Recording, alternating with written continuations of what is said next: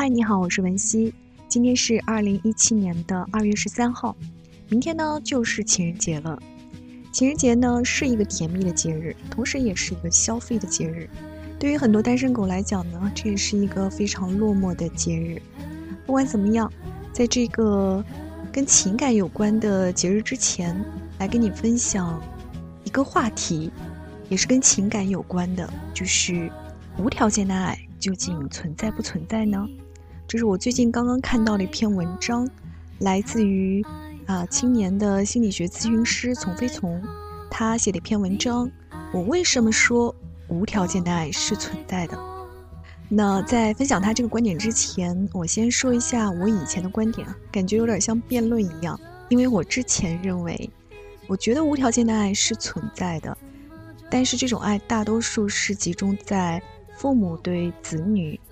呃，这种以上对下的这种爱当中，而除此之外，不管是呃你的朋友之爱，或者说情侣之爱，世界上的任何情感，在之前我都觉得那都是有条件的。我为什么会有这种想法呢？嗯，来跟你分享一个我以前印象蛮深刻的一个电视剧，应当是叫《遥远的救世主》。或者是叫天道，反正是两个名字中的一个，是由一个小说改编的。那当时的主角应该是王志文。这个故事其实大多数的情节我已经忘记了，我印象非常深刻的就是它的开头。开头就是一个旅行警，他在追踪两个毒贩。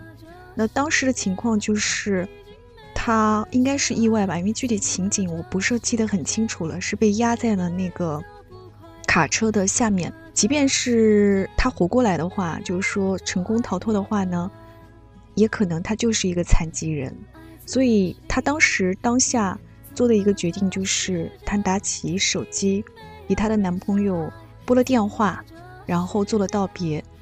在那之后，他就义无反顾地拉起了炸弹的保险丝吧，他就跟呃两个歹徒同归于尽了。当时看到之后，我感到非常震撼。我心想，这个女子实在是太果敢了，不是一般的女人能够做到的事情。然后我就在想，她为什么要这么干呢？后来我想到的答案：一可能是她是一个非常善良的女人，她不愿意残废的自己日后成为男友的包袱，这是一个可能性。还有一个可能性，我在想，她是不是不能够面对人性的？黑暗的那一面，也就是当她自己是一个残疾人，然后需要男友每天的照顾，她害怕这种爱在日复一日的煎熬之中，最后变成了麻木，甚至变成了嫌弃。她可能不能接受一份被嫌弃的爱，所以她选择了放弃，以这种非常决绝的方式。但是，嗯，因为在这部电视剧中选的女演员是蛮漂亮的。好像是左小青演的，所以会留一个永远美好的这样一个形象在她的男友心中。我不知道她是不是这么想的。嗯，想到了古时候的那种妃子啊，那种皇帝的宠妃，在自己年老色衰、这个 身重病的时候，都拒绝跟皇帝相见的。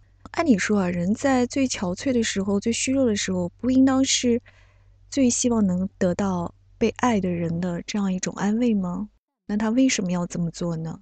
他告诉四女的答案就是，他不想让自己憔悴的这样一个形象被皇帝看见，希望自己永远是皇帝心目中最值得宠幸的那个妃子的那种形象和感觉。那我们刚刚说的两个例子都是关于女性的，就是女性大多都是认为爱是有条件的，如果当自己。一旦不是太美丽，甚至成为了这个，呃，残疾人，成为了男性的包袱之后，他们不太相信这样的爱会永续存在。这个恐惧感呢，相信男性也有。比如很多男性就很担心，如果自己一无所有，如果自己事业失败，那么身边的人是否还能够一如既往的站在自己身边，啊，支持自己，不离不弃？很多人。恐怕都没有这样的信心。呃，中国有句俗语叫做“呃，怎么讲来着？那句俗语，大难临头各自飞。”对，这好像就是一种对爱的不信任感，就是情爱当中这种爱是有条件的。那所以我在看到从飞从的这个文章的时候，我就很好奇，我想知道他是怎么阐述他的观点的。也就是说，无条件的爱在情爱之中也是可以存在的。好，我这个铺垫已经很长了，差不多五分钟了。呃，来进入正题，看一看他的观点。他说：“对于无条件的爱是否存在这个哲学问题，不可证真，也不可证伪，因为只要你去证明，你总能找到大量的证据和理论去证明它的存在与否。这就想是要证明我究竟是不是一个好男人一样，无从谈起。除非你开始限定好男人是什么，除非你选择了角度，从哪个角度来看，要去论证。”无条件的爱之前，我们先来限定一下无条件的爱，不然你较真起来真的会很可怕。在你不刻意付出和努力的情况下，依然有人愿意爱你，愿意对你好，并且不期待、不要求你回报他什么。较真者的极致是父母无条件爱你，那还不是因为你是他们的孩子？无条件爱你，你得活着吧？你不活着怎么爱你？所以你必须活着，算不算条件？太阳无条件爱你也得有条件吧？条件就是你别把太阳做没了呀。好吧，长期以来，当我们讨论无条件的爱的时候，都掉入了一个怪圈，把客观存在与主观存在混为一谈了。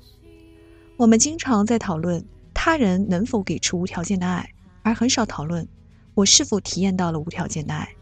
实际上，爱作为一种主观体验，并不是给予者单方面决定的。还有体验者，除了他有没有给我爱，我有没有感受到被爱，其实也很重要。无条件的爱是一种感觉，谈论感觉的时候，怎能不谈论体验者呢？无条件的爱也是一种爱，既然是爱，就要涉及到两个部分：提供方有没有付出无条件的爱，接受方有没有体验到无条件的爱。一个是客观现实。一个是心理现实，从不同的角度来说，你就会得出不同的结论。比方说，阳光是存在的吗？客观现实来说，阳光是存在的，但不是所有的人和所有的鬼都能感觉到阳光是存在的。一个人有没有感觉到阳光的存在，除了太阳有没有发光之外，这个人出生的时候有没有戴着眼 也会非常重要。何况还跟乌云、地狱、星球等等有很大的关系。宇宙中总有很多外星人一生不知道太阳是为何物的，但是一个从来也没有见过，也从来没有听说过阳光的人，和一个见过阳光的人，他们就会陷入争执：阳光到底是不是存在的？正如在某一些人的世界里面，他只相信上帝的存在，并且感受到了来自上帝的爱。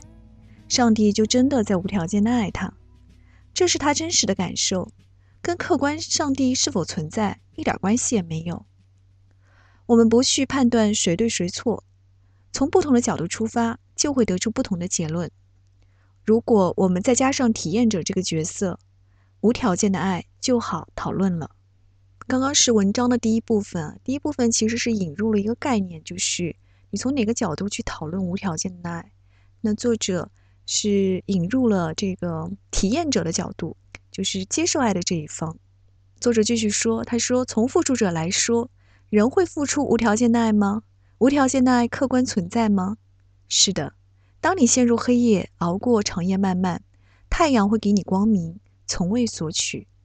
当你提一个大箱子上不了台阶，有人帮你拎上去，不计性别，从未留名。在陌生的城市问个路。”遭遇热心的回答，不被人计较。太阳、陌生人和我正在无条件的爱着你。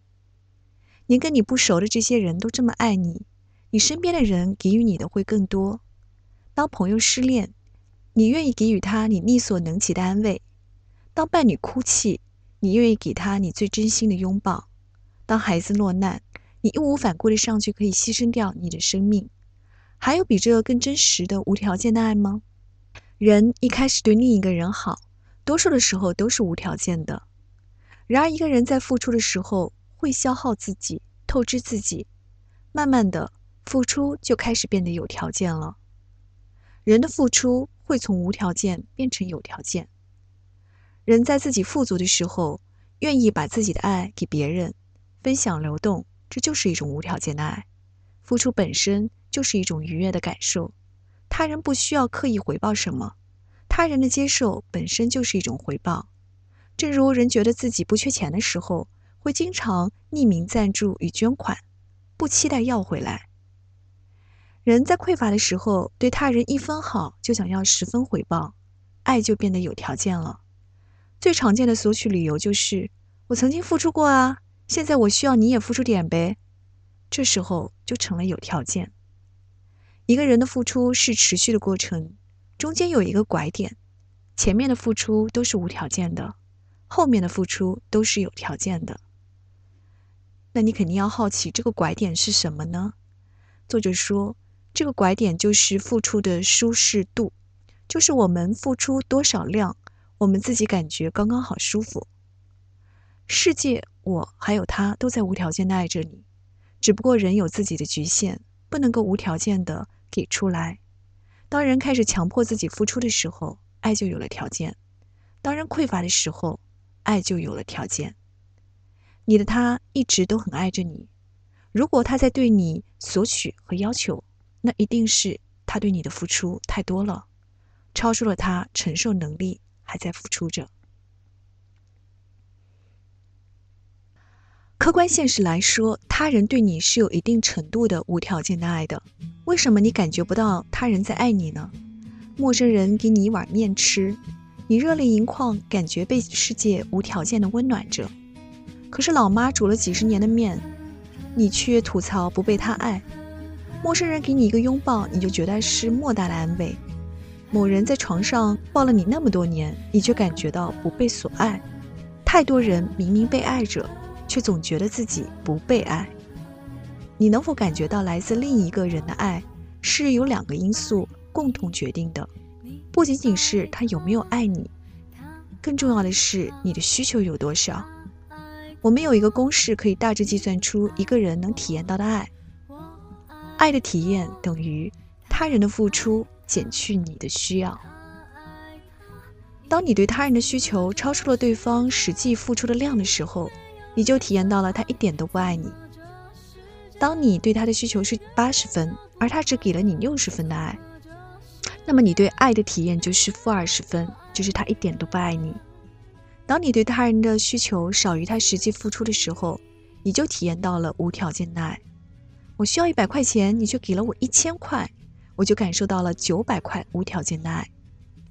太阳是无条件爱你的，还是伤害你的？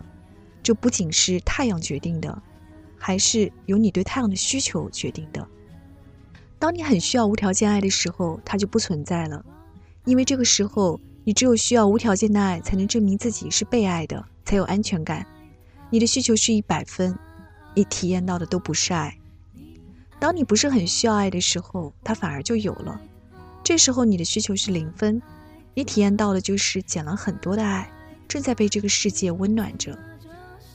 心理学中有很多规律跟物理学是一样的，正如量子物理中的波函数塌缩。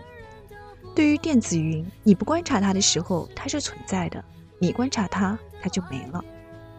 如果你总感觉到无条件的爱是不存在的，总觉得自己不被爱，那么一定是因为你对爱的需求太大了，超越了他人实际能付出的量。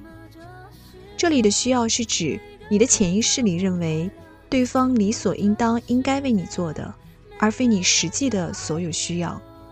你只要认为他应该对你这样，对你那样。开始有了理所当然，你就开始感受不到他的爱了。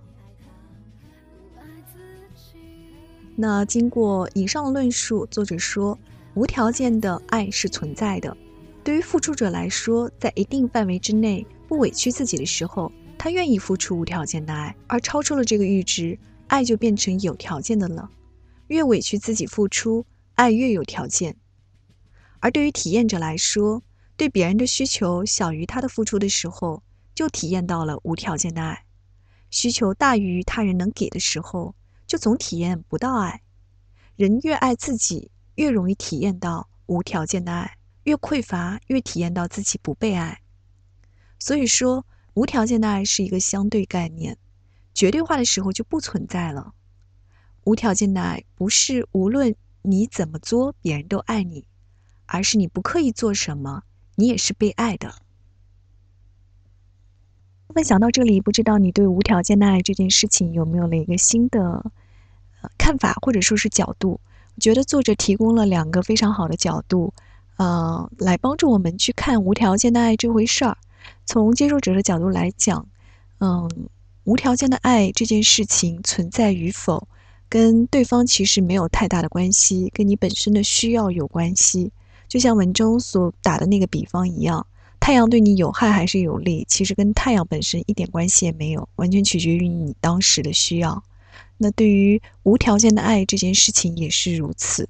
当你对爱的需求变得很低的时候，当你本身自己很丰盈充足的时候，你对于爱的需求不是那么高的时候，无条件的爱反而会成为一种可能性。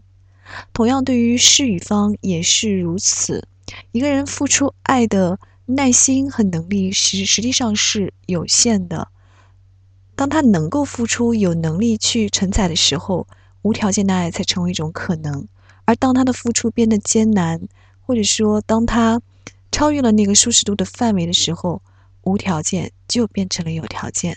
希望你在二零一七年能够感受到无条件的爱，或者说换一个角度和心情，或许你能感受到无条件的爱。爱